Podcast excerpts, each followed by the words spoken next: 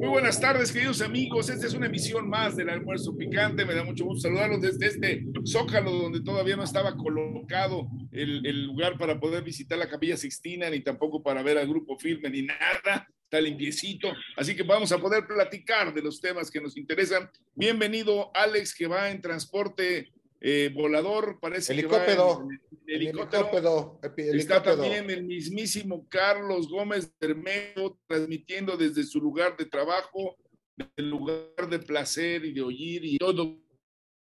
Está también el Oscar Ruiz Vargas, doctor Vivienda. Bienvenido, Oscar. ¿Cómo estás? Directamente desde Chupa un chingo.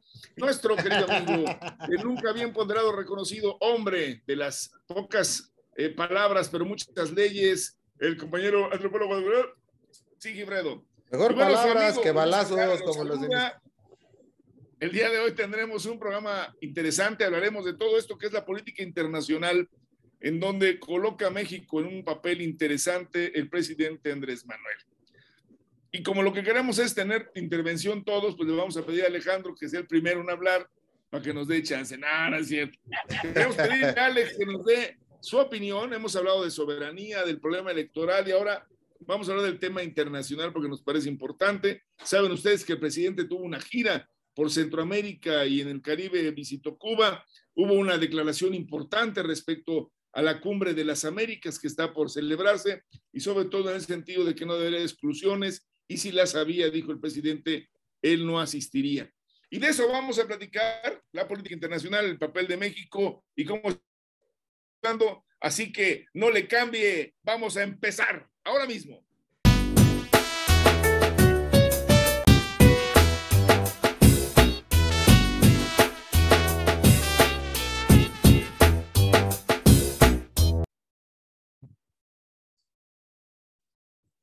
Muy bien, pues ya estamos de regreso y yo le pido a mi amigo Alex Álvarez, compañero, ¿cómo te encuentras? ¿Cuál es tu opinión? ¿Qué te merece decir sobre estos cambios tan importantes en la política mexicana de carácter internacional? Adelante, mi Alex. Creo que Alex no está, pero entonces vamos a la siguiente con nuestro compañero internacionalista, el buen Carlos Gómez Bermejo. Hermanito, ¿cómo ves? Giro, postura buena, eh, distinta de la política aquella de no intervención y que más parecía no opinión a una prácticamente de activamente opinión sobre cosas. ¿Qué está pasando, amigo? Cuéntanos. Bueno, el mundo y parte, este, gracias una vez más por, por permitirme estar por acá. Este, el mundo se está moviendo muy rápido, hay cosas muy, habido, han pasado cosas muy interesantes esta última semana, ¿no? En el caso concreto, lo que nos compete, como bien planteaba el maestro Lara, es la gira de Andrés Manuel por este, nuestros vecinos en el sur, y no solamente, sino eh, el y Guatemala, sino también en, Honduras, El Salvador y, y este, eh, la gira que tuvo en Cuba. Vamos, desde el principio de la administración y por Montevideo, Izmiquilpan, aló, aló. ¿no? Y por su misma, y por su misma este, naturaleza de, este, del estado de donde es oriundo Andrés Manuel, siempre han visto este, pues, el desarrollo del sur, que, para, que hay que tener en cuenta que, somos, que México está partido a la mitad, ¿no? Tenemos la parte del sureste y la parte de, de Aridoamérica, ¿no? Mesoamérica y Aridoamérica. Estamos a la mitad entre ambos lados. Por su naturaleza y por su lugar de nacimiento, Luis Manuel tiene mucha comunidad, tiene mucha comunión con la parte del sureste, es obvio, estaba en Guatemala, ¿no? Entonces, de vida, de, de, propia voz, durante toda su vida ha tenido contacto con estas idiosincrasias, con estas culturas, con estos, con estos este, eh, eh, compañeros de continente. También desde el principio de la, de la administración, era muy clara las intenciones para desarrollar esa parte del país que, para, que, ha tenido algunos niveles de desarrollo no a la par del resto del país, este, en cuanto a desarrollo de infraestructura, en cuanto a los índices de desarrollo humano, y desde el principio se dejó claro, vamos, nadie se puede llamar engaño, proyectos emblemáticos de la administración están en esa parte del país, el transísmico, el Tren Maya, con el cual tengo mis diferencias, pero no es tiempo de este programa para hacerlas, y la refinería de Dos Bocas. ¿no? También este, un énfasis en cuanto a la contención eh, o a la administración de la migración irregular de parte de los de, de, de, de, de Honduras, de Guatemala, este, eh, eh, vamos, es una parte importante de la política internacional de esta administración, por donde lo vean. En el caso de la gira, ¿Qué, es, qué, qué, qué, resultados puede haber de esta gira? Vamos, este, los más, eh, los más este, relevantes son la exportación de, de, de, de, los programas sociales que se están llevando a cabo dentro de nuestras fronteras nacionales, el caso concreto de Sembrando Vida y Jóvenes Construyendo el Futuro, que ya, habían, que, que ya tenían ciertos avances, o sea, ya estaban en Guatemala, ya estaban en Honduras, ya estaban en, en, en El Salvador, ya, ya, ya había eh, eh, pequeños este, pasos, bueno, pequeños por decirlo de alguna manera, comparándolo con, lo, con la atención o con el número de, de derechohabientes de ambos programas en este país, en esos era el menor, ¿no? Este, es, es era parte del eh, el, el, fondo a, a, a, contrapelo de los críticos, no es del erario nacional, no es este es parte de la iniciativa Mérida, es decir, son fondos internacionales que se están llevando a cabo en, esos, en estos programas sociales en esos tres países, ¿no? Eran fondos de la iniciativa Mérida que no es de esta administración, es de pues, previas, ¿no? Entonces, en el discurso de Manuel ha sido claro también, eh, se tienen que atacar las causas expulsoras de población en esos tres países y una de las causas es el bajo salario y, la, y, este, y también la, la, la, escasez de empleo. Los programas pretenden atacar estas dos vertientes, ¿no? Algunos se mucho, para algunos se poco, pero básicamente lo que se está planteando en, en, en uno de los programas es dar este, a, los, a, chicos y chicas que se capaciten, lo que participen en estos programas, por ahí de 180, 200 dólares mensuales, ¿no? Que insisto, no son del erario nacional, son de la iniciativa Mérida, ¿no? Este, y, el, y, y, por ese lado es este, que, que se pretende at atacar las causas expulsoras. El diagnóstico, desde mi punto de vista, es acertado, es, es, es atacar a las, a las, causas expulsoras, este, y esperemos que tenga, que tenga éxito en, en esta, en, en, la aplicación y en la exportación de estos programas eh, públicos que se van a llevar, a esos programas sociales que se van a llevar en esos tres países el otro, el otro lado, un poco más este, regresando a la guerra que teníamos olvidada, hoy resulta que Finlandia ya avisó que también quiere ser parte de la OTAN, o sea, la cosa en Europa se va a poner, se va a poner... Bueno, bueno, espérate, espérate, no te vayas tan hasta allá. Ya, ya está de nuevo este, nuestro amigo, parece que encontró un banco de nubes en su helicóptero, nuestro amigo Yanga, ya se encuentra disponible. Mi querido, mi querido Alejandro, danos tu posición. México, potencia intermedia, hermano mayor del Centroamérica y el Caribe, eh, defensor de los, de los pobres, de los, alguien habló de los no alineados en una época, hoy pareciera una política de diferenciación. Danos tu punto de vista, mi querido Alex. Pues yo creo que Andrés Manuel desde, desde antes que fuera candidato a las presidencias tenía definida su posición con respecto a la política internacional. Eh, recordemos dos elementos importantes ahora en su gestión. El discurso eh, del primero de, diciembre del 2018, el aniversario de la, del luctuoso del, del libertador, el general Bolívar. Los dos eh, marcan claramente una tendencia de independencia con, con respecto a los Estados Unidos. Y dice en su discurso cómo una, una Latinoamérica unida va a ser más fuerte. Y en lo concreto, como ya lo menciona el compañero, es las políticas que se están exportando. Todo el mundo en América Latina ve a Andrés Manuel como, sí, pues como un libertador o como alguien que puede hacer gestiones en nombre de muchos países. Pero aquí lo más importante, creo, es eh, la política que él ha, establecido a nivel internacional creo que a partir de ahí deberíamos de tejer, porque hay muchas relaciones que se han tejido en paralelo y que no las hemos revisado. Digo, hasta ahorita que viene la gira, pero ya fue Estados Unidos, convocó a la frontera a los diputados con Trump. Eh, tenemos una, una serie de actos para mitigar el paso de los centroamericanos, pero no solo eso, o sea, es un presidente que internacionalmente juega un papel determinante en acciones muy concretas como rescatar a Evo Morales de, en Bolivia. O sea, si ustedes revisan ese, ese entorno, claro que él se pone en una, en una tarea como libertador. Lo saca, lo sacan a, básicamente en calzador con una situación muy compleja internacionalmente.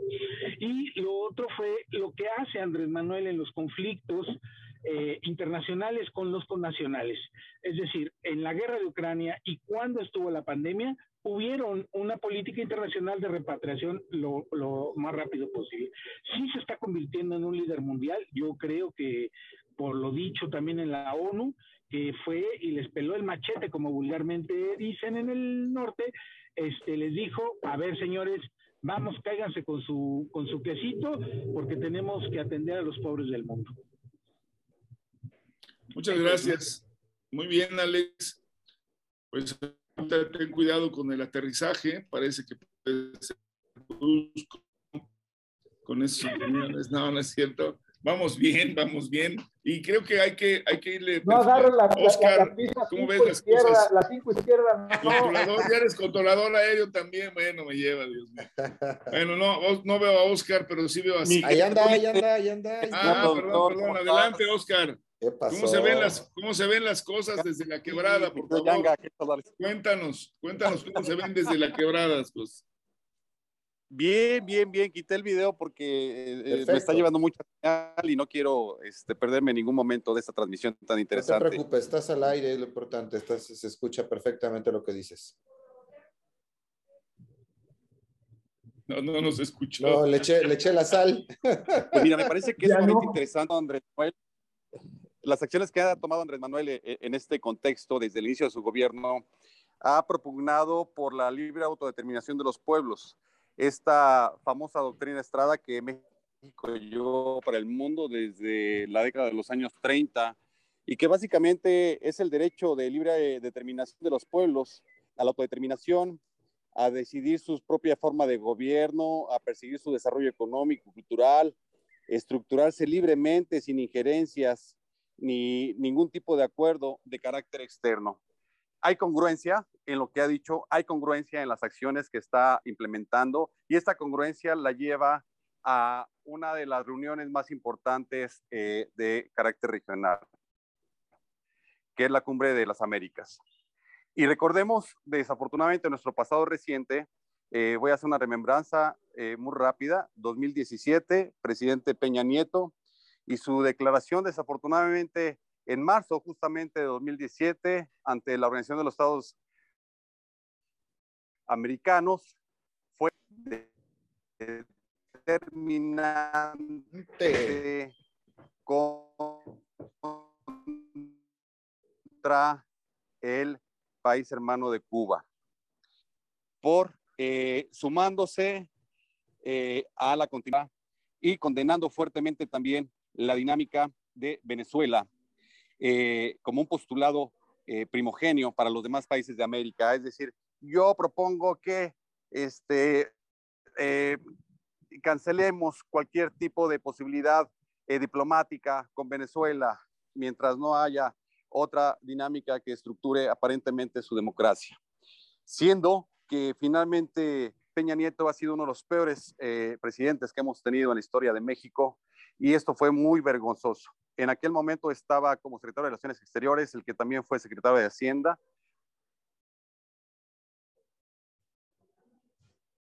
Recordemos, y que también hasta recordemos eh, que en eh, este postulado de Andrés es de recomposición de los países vecinos. Está tomando la batuta sin duda y me parece que es una posición no exagerada el hecho de que exija la intervención, la integración, la participación de países como Cuba, como Venezuela, eh, como Nicaragua inclusive, eh, para que en el aspecto diplomático se pueden eh, resolver muchos de los conflictos que vienen arrastrando históricamente estas naciones. Recordemos que Cuba este año cumple 61 años de primer embargo económico establecido en un aspecto sectorizado regional, sino que condena a todos los países que tengan una relación comercial con Cuba. Eh, de 1990, cuando la ex Unión Soviética eh, eh, retiró todos los apoyos y los subsidios al Estado cubano. Aquí fue donde entraron en un proceso de recesión y un estado de emergencia muy importante económicamente, de abasto de suministros, de insumos de primerísima necesidad. y sin embargo eh, el país vecino de Estados Unidos de Norteamérica siguió poniendo el dedo y el pie sobre este país a través de sus embargos permanentes. Ha habido pronunciamientos importantes, 2016, 2021, sobre la eh, comunidad de países que componen la Organización de Naciones Unidas para exhortar a Estados Unidos a que levante ya este embargo económico contra Cuba. Y bueno, aún no se refleja, no se escucha. Entonces, me parece de suma importancia la intervención que está tomando Andrés Manuel de Batuta en ese sentido. Y Venezuela, que recordemos que es un país que tiene, eh, pues básicamente la principal reserva de petróleo, cerca de 500 mil millones de barriles justamente componen sus reservas petrolíferas y que también tiene acceso a muchos minerales eh, importantes, eh, que tiene la segunda reserva de gas, de gas en el mundo, este, es un componente importante para la región. Yo me pregunto, Estados Unidos de verdad, ante una dinámica global que nos está absorbiendo y que nos está distrayendo en muchos sentidos, que está opacando el de las mismas políticas eh, exteriores que afectan, que dañan, que humillan a países vecinos de la región, es la adecuada? Pues no, creo que no. Y Andrés está muy claro de esa, de esa posición. Y, y me parece importante que, que su postulado sea ese. No acudo directamente si no es que no se les tome en consideración y en participación directa a Cuba, a Venezuela y a Nicaragua, porque me parece que son los foros a través de los cuales se pueden resolver diplomáticamente las controversias que se generan entre naciones y de toda la región. Hasta ahí dejaré mi primera participación. Muchas gracias, Oscar. Un poco sentimos que también hubo exclusión en tus palabras, pero por el Internet. Autoexclusión. Hay que resolverlo sobre la base de la interpretación. Ah, ah, ah, bueno, pues terminamos con tu intervención. Bueno, voy a terminar con la, con la parte de la intervención que me toca. Pero mi querido este, amigo, tú que, tú que eres el representante de la República de Apatzingán, digo, de, de Michoacán, de, de, bueno, ya hablas. Eh, ¿Aquí no están? Ulises, Oscar, Alejandro en su baticóptero y Oscar en la extranjia. ¿Cómo están? Me da muchísimo gusto saludarlos en este calor este, tropical que estamos viviendo en la Ciudad de México y en el país. Y sí, ¿no? sí tú y tú detrás, ustedes de corbata, de veras, este, los veo y me acaloran, no más de verlos, qué bárbaros. Pero bueno, está bien, aguanten, cocinándose sus propios jugos, muchachos, está bien, ahí la llevamos. Oigan, eh, sí, ciertamente, como siempre, cuando me dejan al final, Móndrigos, no, no, no, está bastante trillado. No, no, ah, es cierto, final, si quieres hablo yo. No, si no, quieres no. hablo yo, si no tienes No, ah, no, bueno. no, porque si no, no cierra. Si no, ¿Quién cierra el, el segmento? El caimán del, del programa. Caimán. Caimán, Caimán.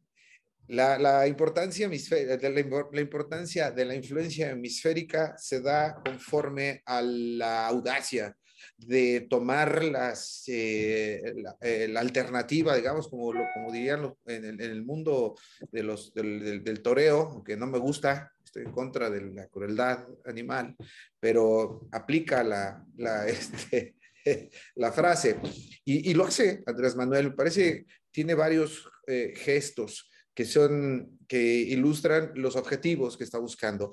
Eh, eh, también es claro que en, este, en esta segunda mitad de su mandato está clarificando, está dejando ver cuáles son sus verdaderos objetivos hacia la política internacional, se destapa, eh, comienza una, una nueva era con, una, con unos objetivos, me parece muy claros, dice varias cosas puntuales y estratégicas como cuidado con Estados Unidos, ¿no? Así lo dice, después de estar en Cuba, además, y recoger la la pistola que mandó a hacer Madero para el general Villa, un hecho muy, muy, muy, muy, este, muy llamativo.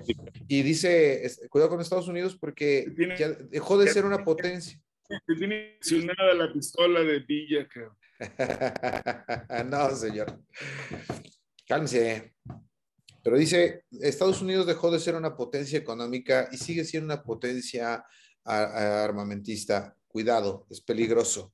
Después de eso, o perdón, previo a ello, había hablado de la estrategia para enfrentar el embate del crecimiento, sobre todo del gigante asiático China, con respecto a la economía Latinoamérica de Latinoamérica. Efectivamente, no es, está clarísimo, está tratando, está conformando un, bloque. Este bloque además, este, creo que no está, digamos, siendo opositor a Estados Unidos, no hay, no, no hay esta visión, pero sí le está dejando claro más o menos que, que no está dispuesto ni el bloque que se forme a seguir bajo la égida del, del, tío, del gigante tío Sam o del otro lado del gigante tío Sam.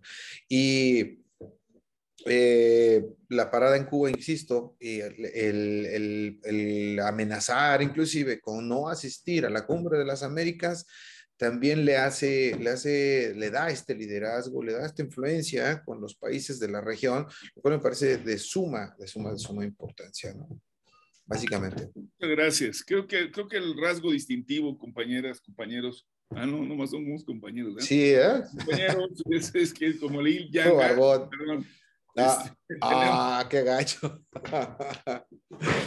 tenemos que reconocer que no ha habido trato igualitario entre las naciones, a pesar de que ha sido un principio general con el cual se construyó esta sociedad de naciones. Y que el trato ha sido no solamente desigual, en muchos casos subordinado, y diríamos hasta de desprecio a las colonias. Y cuando uno se da cuenta que hay necesidad de hablar con soberanía, con fuerza, se aterrorizan un montón de personas que sienten que hay una amenaza porque podemos ser víctimas del grandulón del norte o de algún otro poderío como para poder ser eliminados. Y lo que se busca es igualdad. Creo que el discurso principal va en el sentido de tratarnos como iguales, no por el tamaño de nuestro Producto Interno Bruto, por la cantidad de armas, ni tampoco por el tema de nuestra capacidad de poder incidir sobre otras naciones o del tamaño del territorio, sino por la identidad nacional que tiene cada uno de ellos, su respeto, su integridad y la capacidad de decidir. Por otro lado, creo que es una política completamente distinta a la que está estableciendo México al hablar con los países con los cuales tenemos no solamente trato, economía desde hace rato, sino una relación que sin duda es asimétrica en muchos sentidos pero que no debe de ser tampoco en mucho sentido una relación de subordinación o una relación grosera o una relación independiente. Recuérdenme ustedes qué presidente en la época contemporánea del país visitó Guatemala o, se dio el, gusto de ir a El Salvador o a Honduras. Ninguno, mucho menos a Belice, se encontraron siempre en México. Y eso habla de un trato no igualitario.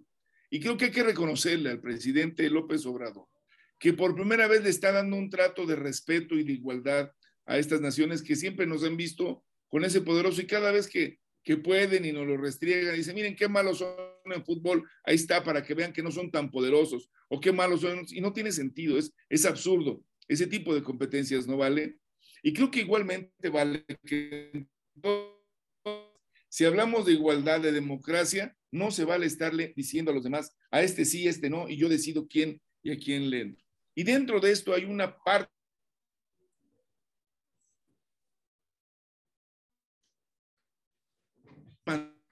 esta forma de intervención llamado plan meta y de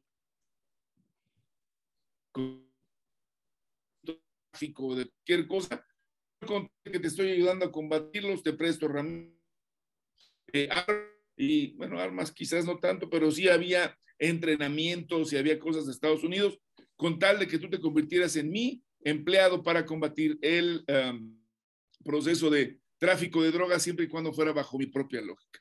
Y hay que decirlo, se están llevando a cabo reuniones también bilaterales que seguramente van a ir generando poco a poco un trato distinto y creo que eso hay que aplaudirlo.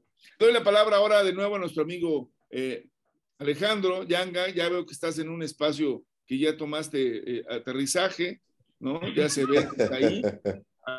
Así que, por favor, ¿cómo ves esta, esta parte? Yo digo que además hay una visión distinta en cuanto a la migración, porque nosotros nos han dicho mucho que nos convertimos en los, en los policías de Estados Unidos para impedirlo, y ha habido una política que ya refería a Carlos de dar empleo, de dar opciones, pero sobre todo de no reprimir, ni tampoco de actuar como policías. Pero ¿será cierto? Si es una visión distinta con lo que hace a otros países. Vean cómo están tratando a los ucranianos en otras partes del mundo, me refiero a los, incluso a los franceses, y la verdad es que deja mucho que desear, y en general a todos los eh, expatriados, a todos aquellos que están saliendo de sus naciones por diversas razones. Adelante, Alejandro.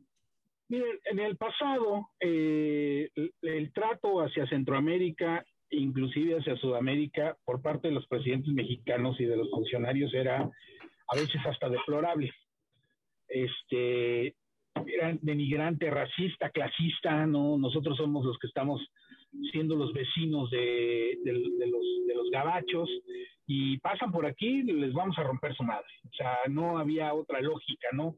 Este, no había protección de los derechos, no había intercambio ni, ni cultural, formal, ni este, ni económico, ni, ni este, ni de política, ni siquiera se podría abrir el debate, ¿no? Y justamente la visión de que, que rompe esto es, como bien dices, Ulises, eh, la visión igualitaria, ¿no?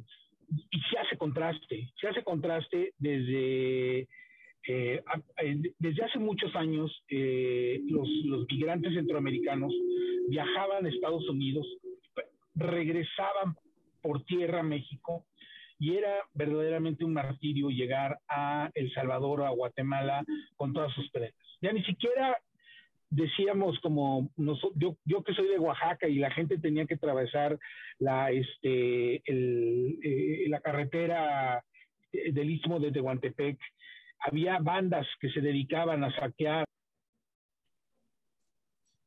de este de Estados Unidos. Entonces, el trato igualitario, claro que tiene que ver con todos los aspectos de la vida, no solamente eh, el come si te vas, ¿no? De, de Fox, este, o eh, sí, yo voy a ser el policía, porque así se asumió. Recordemos esta parte que es muy importante de la vida de nuestro país.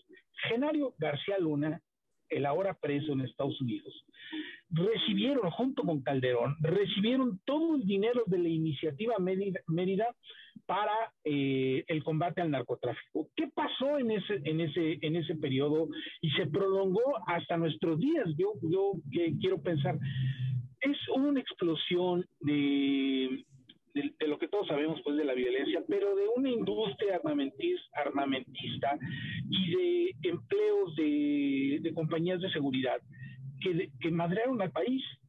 Y eso es, eso, eso sí, eso sí fue declarado por ellos. O sea, necesitamos que México tenga dinero y armas para poder detener la, eh, migración.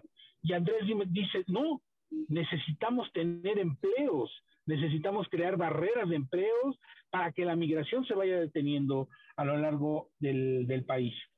Pero más aún, creo que es un acierto eh, generar iniciativas que incentiven el empleo en Centroamérica. ¿Cuáles son los problemas que debemos de derrotar? Bueno, pues los maras salvatruchas en Nicaragua es un, también es un problema muy fuerte que no es de ahorita.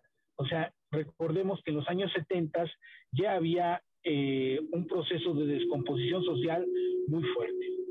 A mí me parece muy bien que, el, que el, presidente Andrés Manuel tome estas, estas, iniciativas y yo creo que, digamos, por, por, la coyuntura tratemos este tema, pero en el, en, el concierto internacional tiene otra lógica también. O sea, el trato que le da a la Unión Europea valdría la pena revisarlo.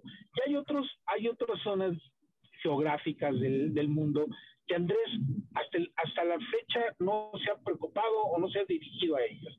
África, digamos, Europa del Este tampoco es como, como un tema común, pero sin embargo hay, una, hay un asunto ahí importante. Y por último quiero decirles que eh, también vale la pena esto, ser autocríticos en la cuarta transformación tiene que ser un elemento muy importante. Yo tengo información de que los cónsules, el personal de, que trabaja en las embajadas, específicamente en Europa, no promueven las políticas de la cuarta transformación.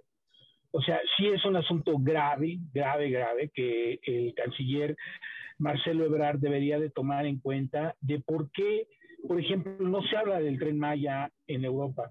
El tren Maya, como una de las políticas icónicas de la cuarta transformación, eh, no es conocido. Es más, es más conocido el proyecto de los zapatistas, porque a ellos les dan toda la voz y tienen toda la, toda, toda la cancha.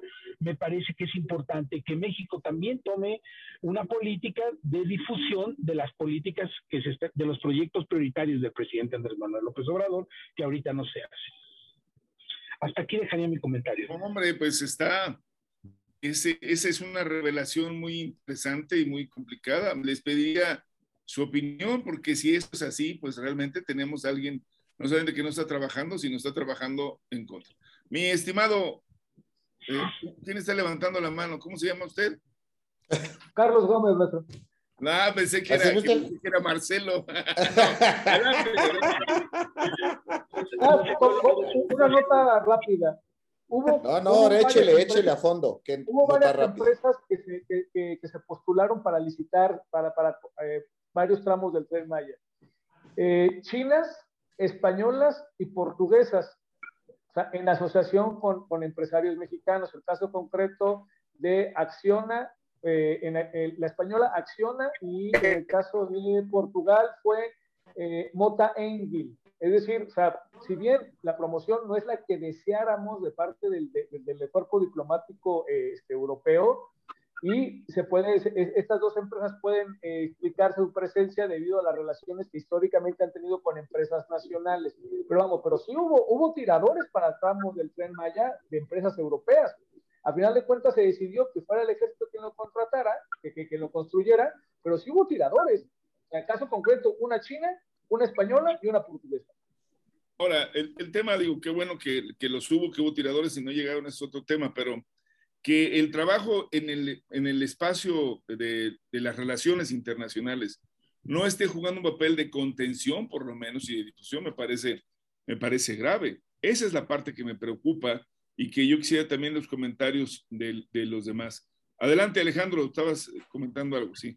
Miren, este, a ver, el, dato más concreto es que los verdes alemanes, que sí son, que sí tienen poder, poder económico y poder político, son los que más están criticando, eh, auspiciados, pues, eh, o, o, o, por lo menos protagonizan reuniones que donde va la izquierda, esta izquierda mexicana, a denostar los proyectos de, del, eh, del, tren Maya. Yo no me refiero a la inversión.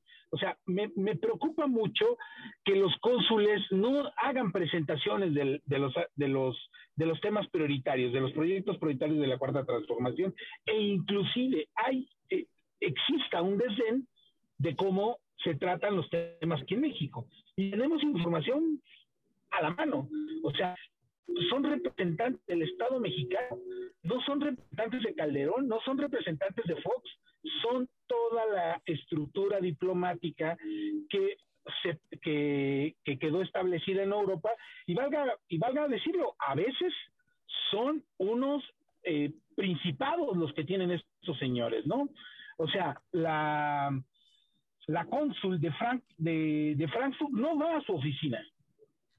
O sea, no hacen su trabajo. Y lo que yo quiero decir es, nosotros nos estamos, o el presidente Andrés Manuel López Obrador está defendiendo a la patria y allá no tenemos representaciones, ¿no? Pues habría que ver qué, hacemos. Yo propongo que mandemos al compañero Oscar, ¿no? Eh, a, hacer una defensa a fondo y junto contigo. Y por supuesto, sigue porque habla excelente rumano. De Rumano. Bueno, bueno, no, quieran todo. Transilvano, mi especialidad es el transilvano. A ver, breve, Oscar, y un rápido, que ya nos vamos, por favor. ¿Qué opinas, pues Oscar? El, el, mejor cónsul, el mejor diplomático que tiene México en este momento es sin lugar a duda Andrés Manuel López Obrador. Falta generar justamente, eh, coincido justamente con Yanga en ese sentido, eh, el hecho de eh, decir nosotros no intervenimos en que haya una postura en la guerra de Rusia y Ucrania. Eh, el hecho de decir, nosotros seguimos siendo respetuosos y no estamos desvinculando medios de comunicación como el medio RT, que todavía se ve en el país. No estamos generando condenas eh, per se o resoluciones o dictando sentencias anticipadas a una situación u otra. Es muy marcada la política exterior de Andrés Manuel y es el respeto a cabalidad a todas las naciones, a todas absolutamente. Y creo que esta gran fuerza en esta dinámica regional de países de América. Tenemos ahora que concentrarnos justamente en empoderar esta región. Hemos pasado por dos situaciones bien complicadas. Una es la crisis sanitaria, que nos ha enseñado mucho, eh, pero parece que no tanto en, en, la dinámica del vecino país de Estados Unidos de Norteamérica. Y la otra que estamos viviendo, que justamente es una guerra en, en Europa y que finalmente si no cerramos eh, eh, fuerza, si no ponemos dinámicas muy claras en la política exterior y de cooperación y coparticipación entre las naciones de la región, esto se va a poner cada vez más duro. Ya lo estamos viviendo a través de un encarecimiento de productos, de una complicación de precios elevados en algunos insumos de primísima necesidad. Entonces creo que tenemos que sumar esfuerzos en muchos de los sentidos y dejarnos de ocuparnos de situaciones como los embargos económicos y este, de generar sanciones eh, poniendo de antemano la participación de otros Oscar, Te agradezco muchísimo. Ya no va a tener tiempo de que todos terminemos de concluir lo que estábamos pensando. Ya se nos agotó prácticamente el tiempo. Congelóse. Vamos a ver si. Ahí está, ahí, viene de vuelta. Desde Rumania. las, las embajadas aquellas de, de que promovían a, México, ¿se acuerdan? Y que fueron muy criticadas por, por Andrés Manuel, porque eran estas embajadas de, de decir, ay, miren qué bonito cómo es México. Pareciera que esta es la manera en que responden, no promoviendo las acciones importantes del país. Bueno, pues nos vamos, compañeros. Esta es una emisión más del almuerzo picante. Agradecemos a quienes desde la distancia y con todo el mejor ánimo nos pudieron cubrir. Nos quedamos aquí en la ciudad, los que estamos echándole muchas ganas para seguir haciendo el trabajo que ustedes, bola de baquetones, no, que todos. nos vemos. diviértanse. Les digo que lo digamos con toda claridad. Esto fue el almuerzo, el almuerzo picante. Compórtense, compórtense.